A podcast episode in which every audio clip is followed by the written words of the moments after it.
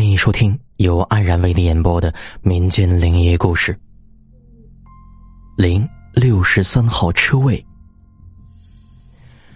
老顾是个司机，给单位领导开了一辈子车，口碑甚好。前两年退休了，不摸方向盘手就痒，总觉得心里空荡荡的。老顾的儿子小顾是个孝顺的孩子，见此情景就游说老婆买车。名义上是提升自己的品质生活，暗地里是给老爹解闷儿。小顾老婆禁不住软磨硬泡，考虑到孩子上学、下雨刮风用得着，两口子就拿出所有的积蓄，打算买个小轿车。老顾见儿子要买车，高兴的不得了，从选车开始就屁颠屁颠的，像是个孩子一样。车买回来了，但是又来了新问题：车停在哪儿呢？开始，小顾说就停在路边，老顾爱车，哪能同意呀？于是，一咬牙，一跺脚，扒拉出自己的几万积蓄，决定在小区买一个车位。车位在负一楼，好的位置都被人选走了，剩下的几个挑来拣去，老顾就相中了零六三号。这六十三号，这个车位靠近墙角，虽说出来进去需要点技术。但是不容易被别的车妨碍，技术这个问题对于老顾这个老司机来说不叫事儿，一切妥当，老顾开始享受起有车一族的生活，自此精神头也足了。农历七月十四的晚上，顾老太太晕倒了，一家子乱作一团，儿子抱头，老顾抱脚，给抬到床上，儿媳妇说：“快送医院，送医院呢。”是啊，这蒙圈的老顾这才反应过来，急急忙忙拿上车钥匙去开门，想把车停在小区门口，然后再把老太太给抬到车里。老顾打开车门，坐进车里，一手握住方向盘，低头插上车钥匙，打着火，再打开车灯。就在松离合的一刹那，扫了一眼右后视镜，发现车尾右后方墙角。蹲了个人，谁深更半夜在那儿蹲着呀？后视镜视野小，看不清楚。于是老顾挂到空档，拉上手刹，准备下去看个究竟。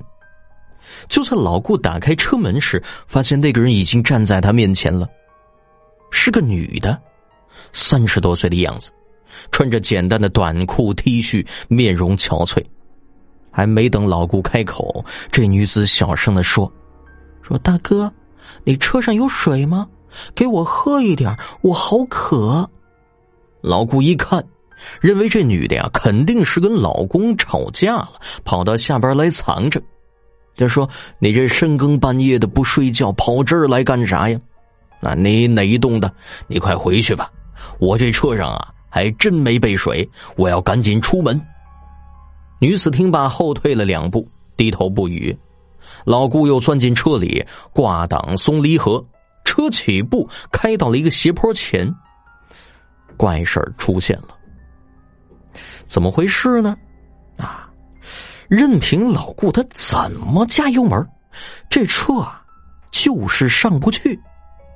老顾就暗骂呀：“真他娘的邪门了，咋回事啊？”无意中一回头，发现刚才那女子啊，正坐在后排座上呢。老顾头发都炸起来了，结结巴巴的问：“那、那、那、那谁呀？